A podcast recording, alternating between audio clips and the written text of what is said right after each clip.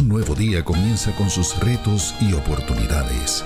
La vida nos enfrenta constantemente a tiempos de decisión, pero hoy se presenta una nueva alternativa para corazones que buscan. AMEC Casa de Alabanza presenta Reflexiones de Esperanza. Palabras de aliento para nuestro diario vivir con el pastor Misraín Esquilín.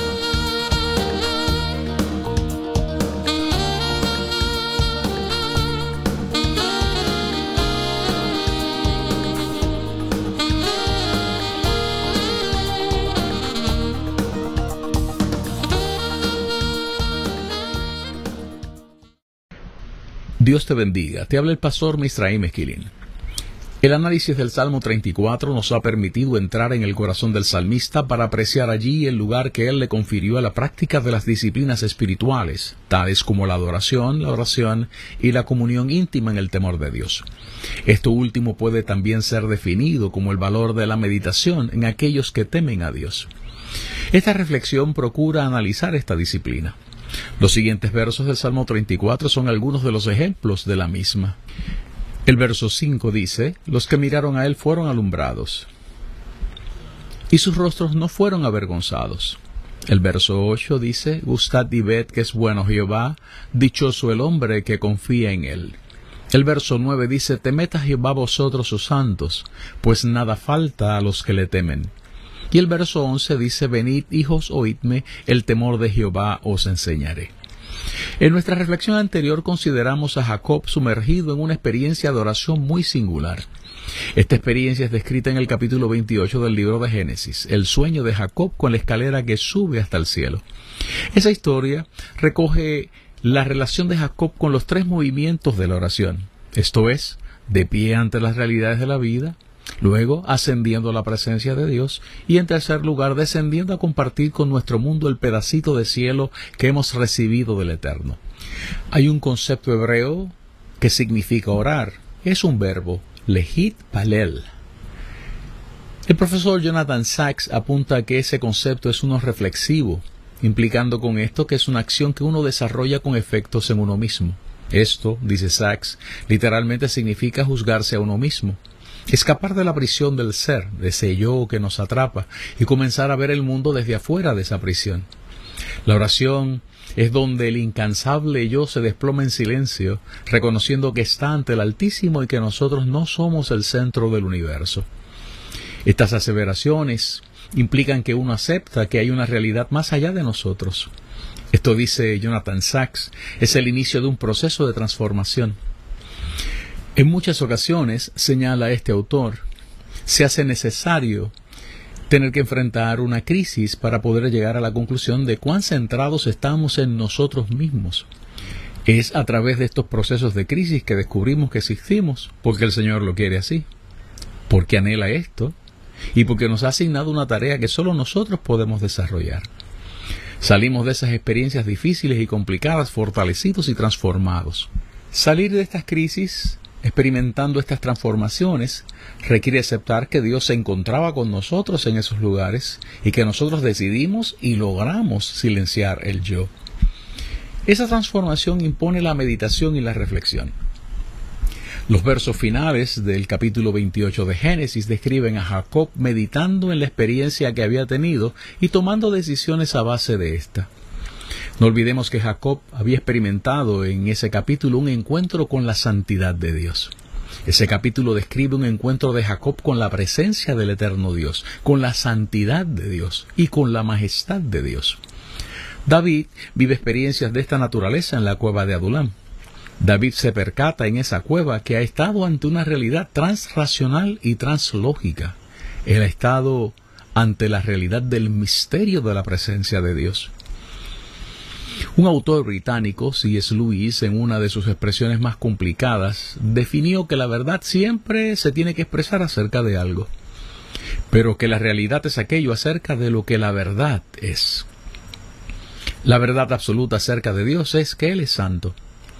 La santidad de Dios es una realidad innegable. Estas aseveraciones no solamente están apoyadas sobre una infinidad de bases bíblicas, sino que afectan las exigencias y privilegios de aquellos que amamos y servimos a Dios. La primera de las dos expresiones anteriores está basada en declaraciones bíblicas que afirman que nuestro Dios es santo. Isaías 6, en el verso 3, lo dice a sí mismo. Ella afirma que Dios es magnífico en santidad. Éxodo 15 y verso 11 lo confirma. Y la Biblia también dice que esa santidad es de tal magnitud que la sola memoria de ella tiene que ser celebrada. El Salmo 30 y verso 4 nos dice esto. También tiene que ser alabada. El Salmo 97 y verso 12 lo confirma. La Biblia además dice que el ambiente en el que Dios habita es santo. El profeta Isaías lo dice así en el capítulo 57 y verso 15 de su profecía, y que los creyentes hemos sido invitados a participar de esa santidad. Cuando leemos la carta a los Hebreos en el capítulo 12, los versos 10 y 14, encontramos esta invitación. Por otro lado, la Biblia nos invita a adorar en la hermosura de la santidad que emana de Dios. El Salmo 29, el Salmo 96 y el Salmo 110 son solo pistas acerca de esta expresión que acabo de hacer. Esa invitación posee en sí misma un reclamo a vivir en santidad para Dios. Para entender los alcances de esta aseveración se hace necesario al menos analizar un concepto más y por lo menos dos pasajes bíblicos muy particulares. El primer concepto es el de la santidad en sí misma. ¿Qué significado puede tener el que Dios sea santo? Un teólogo alemán llamado Rudolf Otto se refería a esto utilizando una frase teológica que abrió brecha en la teología sistemática. Otto, en su libro La idea de los santos, The Idea of the Holy, en 1950, definía esto como el mysterium tremendum. Esto es, acercarse a la presencia santa del Eterno, es igual a acercarse a una dimensión para la que no hay expresiones humanas con la capacidad suficiente para poder explicarlo. De hecho, es por esto que él califica la adoración como una experiencia luminosa, entienda usted, sobrenatural, misteriosa, llena de la presencia de lo divino. Decir Dios es santo no es usar una expresión que se puede utilizar para describir un atributo divino. La santidad de Dios no es un atributo, es su naturaleza. Permítame abundar un poco más sobre esto último. Arcy Sproul, en su libro La Santidad de Dios, nos ayuda a entenderlo cuando nos dice que el nombre de Dios revelado es Jehová y su título es Señor. Un ejemplo prosaico que nos puede ayudar a entender un poco más esta expresión es lo que sucede con el presidente de los Estados Unidos. El nombre del presidente de los Estados Unidos es Donald J. Trump y su título es Presidente de los Estados Unidos de América. Ahora bien, la naturaleza de Dios es su santidad. Esto es, su nombre es santo porque Él es santo. Su presencia es santa y es terreno santo. Su trono es santo porque Él es santo. Su palabra es santa porque Él es santo. Su misericordia, su amor y su gracia son santas porque Él es santo. Su mirada es santa porque Él es santo. Todo lo que Él toca es santificado porque Él es santo. Su templo es santo. ¿No se ha percatado usted que cuando el Padre nuestro nos invita a santificar el nombre de Dios, no lo hace porque Dios necesite ser santificado, sino porque nosotros, a nosotros nos conviene vivir santificando el nombre de Dios con nuestras vidas y nuestros testimonios? Esa santidad de Dios no necesita crecer, no necesita aumentar ni superarse. La santidad de Dios es perfecta y absoluta. Ella es porque Él es.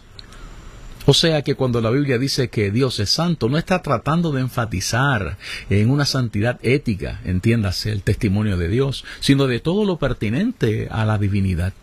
O sea, todo Dios y todo lo de Dios.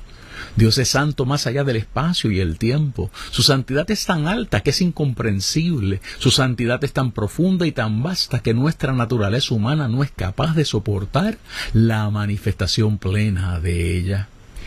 David es confrontado con la santidad de Dios mientras se encontraba en esa cueva, la, cueva de Adulam. Es esta confrontación la que le combina aceptar ser transformado por el Señor. Ahora bien, ese Dios que es santo nos invita a participar de su santidad. Esta invitación y sus consecuencias son de por sí un misterio insondable. Uno de los pasajes bíblicos más poderosos sobre esta dimensión de la invitación divina lo encontramos en Éxodo 28 y verso 36. Allí se explica que el sumo sacerdote israelita tenía que llevar sobre su pecho un recordatorio de esta exigencia. una lámina de oro fino, tallada como una hoja de papel, en el que estaba escrita la frase Santidad a Jehová. Adam Clark hace muchos, muchos, muchos años atrás aseveró que este letrero debía ser considerado como la placa oficial, igual que la de los agentes del orden público, la placa oficial del oficio del sacerdocio. No se puede obviar que el sacerdote tenía que ministrar delante de la misma presencia de Dios y utilizando instrumentos santificados para Dios, o sea, que le pertenecían a Dios. La importancia de esta última aseveración puede ser constatada leyendo la historia bíblica que aparece en el capítulo 5 del libro de Daniel, donde un rey pagano decide usar los utensilios consagrados para Dios en una fiesta pagana, y esto le produjo unas consecuencias terribles. Sabiendo esto, tenemos que aceptar que las experiencias de adoración y de oración nos colocan ante esa santa presencia. Preguntamos, ¿podemos vivir estas experiencias sin ser motivados a meditar, a reflexionar acerca de lo que hemos vivido? ¿Podemos vivir estas experiencias sin ser compelidos y combinados a reflexionar acerca de la santidad del Altísimo? La meditación, o como dice el texto hebreo, el haga, es un tipo de oración que nos conduce de la mente al corazón. Es un camino de simplicidad, de silencio y quietud que puede ser practicado por cualquier persona que busque del Señor.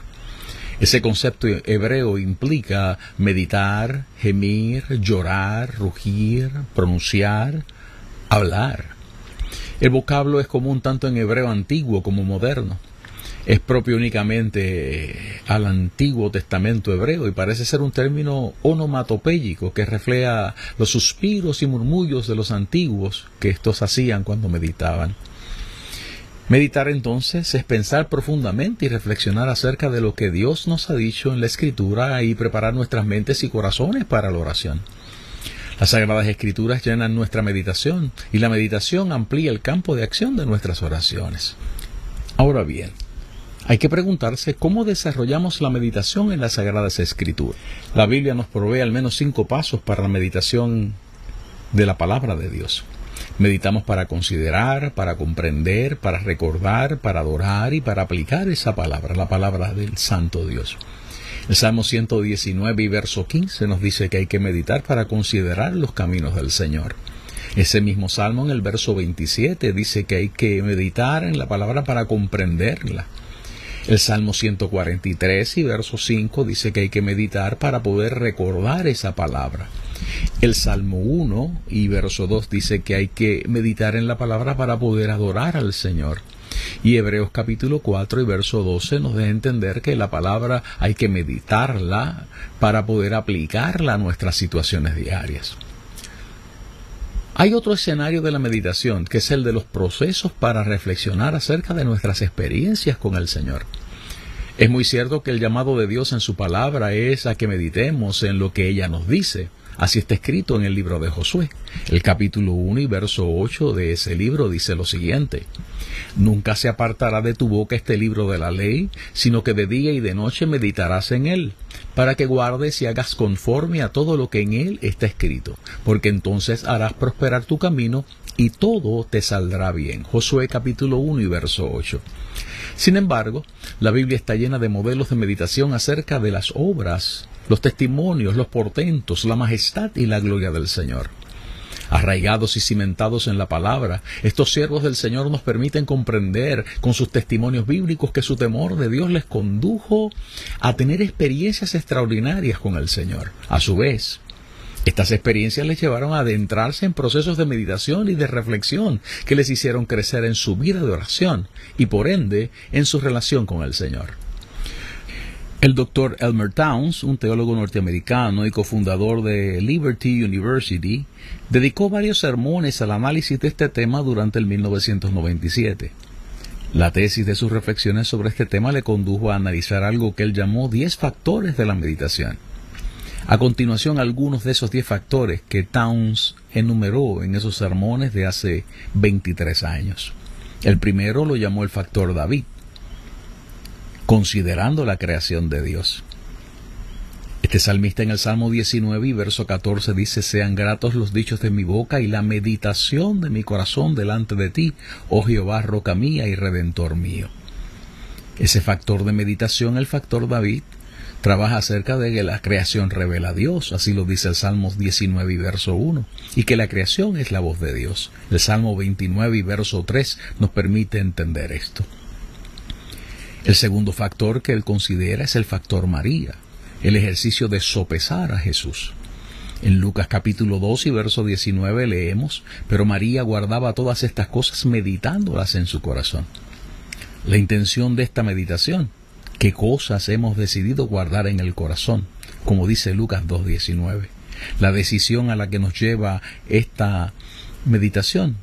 María decidió guardar todo acerca de Jesús en su corazón. Así lo dice Lucas 2.51 el escenario, la dimensión en la que se practica esta meditación, en el corazón, el asiento de las capacidades volitivas y emocionales del ser humano. El tercer modelo que Towns describe es el que él llamó el factor Pablo, el que se enfoca en la excelencia. Dice Filipenses capítulo 2 y verso 5, haya pues en vosotros este sentir que hubo también en Cristo Jesús. ¿Cuál es el enfoque de esta meditación? Saber que usted y yo trabajamos en dos mundos, uno celestial y uno humano, terrenal. Eh, saber que tenemos la oportunidad de trabajar con la excelencia, como dice el capítulo 3, los versos del 13 al 14 de la carta a los filipenses. Esos versos invitan a que el creyente sepa, como dice el apóstol Pablo, no pretender haber ya alcanzado todo lo que Dios nos pide que alcancemos, pero hacer una cosa, olvidando ciertamente lo que nos queda atrás, extendernos a lo que está adelante, proseguir a la meta, al premio del supremo llamamiento de Dios en Cristo Jesús. El contenido, lo que dice, dice Filipenses capítulo 4 y verso 8. Las preguntas que uno debe formularse lo que dice ese verso 8, lo que estoy considerando es verdadero, es honesto, es justo, es puro, es amable, es de buen nombre, posee alguna virtud, posee algo digno de alabanza. El texto continúa diciendo, en esto pensad. Un cuarto factor de meditación o modelo de meditación que Towns destaca es el factor Juan, pensando acerca de la cruz. Cuando el escritor de la primera carta de Juan en el verso 1 del capítulo 3 nos habla acerca de esto, nos dice, mirad cuál amor nos ha dado el Padre para que seamos llamados hijos de Dios. Es pensar profundamente en el amor de Dios manifestado en su Hijo Cristo. Es considerar la calidad del amor de Dios. Se trata de ese amor ágape, sacrificial. Es enfocarse en la fuente de ese amor, que es el Padre Celestial es enfocarse en ese acto de amor. Cristo murió por nosotros, como dice Romanos 5 y verso 8. Es considerar también los recipientes de ese amor, como dice Juan capítulo 13 y verso 23. Es también considerar los resultados de ese amor, como dice Juan en el capítulo 1, los versos del 12 al 13, a los que creyeron les dio potestad de ser hechos hijos de Dios un elemento adicional de los que menciona Towns en sus sermones del 97. Es un factor que él llamó el factor Timoteo, y esto es, considerar los dones y el llamado que hemos recibido. En primera de Timoteo capítulo 4, los versos del 12 en adelante, leemos lo siguiente. Ninguno tenga en poco tu juventud, sino ese ejemplo de los creyentes en palabra, conducta, amor, espíritu, fe y pureza entre tanto que voy, ocúpate en la lectura, la exhortación y la enseñanza. No descuides el don que hay en ti que te fue dado mediante profecía con la imposición de las manos del presbiterio. Ocúpate en estas cosas, permanece en ellas, para que tu aprovechamiento sea manifiesto a todos. La meditación en este modelo nos invita a considerar las herramientas que nos han concedido, a meditar en aquel que las concedió, como dice Efesios capítulo 4, los versos 7 y 11, a meditar en el privilegio de ser elegidos para recibirlas. El sexto y último modelo que contemplamos aquí es el factor que Josué. Elmer Towns clasifica ese factor desde la perspectiva de meditar en los principios de las Sagradas Escrituras. Se trata de meditar en los principios bíblicos para aprender a hacer la voluntad de Dios, para crecer como creyentes y para poder ser exitosos en la vida. Memorizar la palabra para que ella se asiente en el corazón. Repetir esa palabra al menos cuatro veces al día y sobre todo escribir la palabra. Se ha comprobado que la acción de escribir produce no menos de ocho beneficios netos. El primero, nos ayuda a documentar todo aquello que nos ha llamado la atención. El segundo nos ayuda a clarificar los pensamientos. El tercero nos ayuda a clarificar las metas, las prioridades y las intenciones. En cuarto lugar, nos ayuda a mantenernos motivados. En quinto lugar, nos ayuda a reconocer y a procesar nuestras emociones. En sexto lugar, motiva nuestro progreso diario. En séptimo, nos ayuda a desarrollar un nivel de pensamiento más alto y por lo tanto nuestras acciones están más y mucho mejor enfocadas.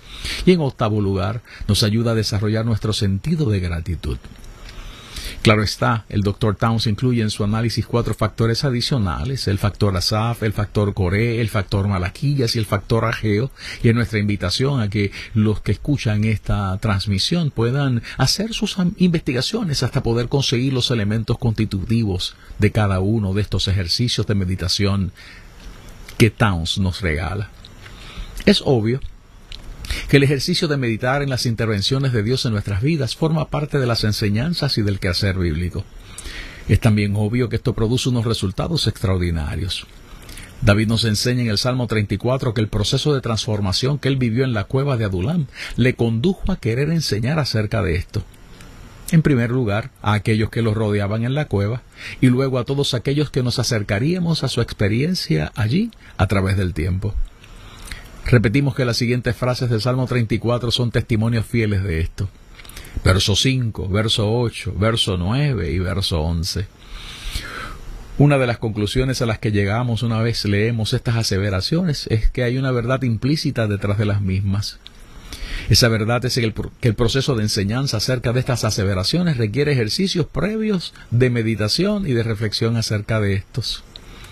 David descubrió eso estando en la cueva de Adulam y por eso se convirtió en maestro. Yo creo que el Señor nos ha concedido la misma oportunidad a cada uno de nosotros. Los testimonios que hemos vivido son maravillosos, pero estos testimonios no estarán completos hasta que seamos capaces de enseñar a otros lo que hemos aprendido. Para lograrlo, para poder desarrollar ese ejercicio, se requiere que desarrollemos la disciplina espiritual de la meditación en la palabra de Dios y en las intervenciones maravillosas que Él ha hecho en nuestras vidas. Que Él te bendiga. Reflexiones de Esperanza fue una presentación de AMEC Casa de Alabanza. Somos una iglesia de presencia.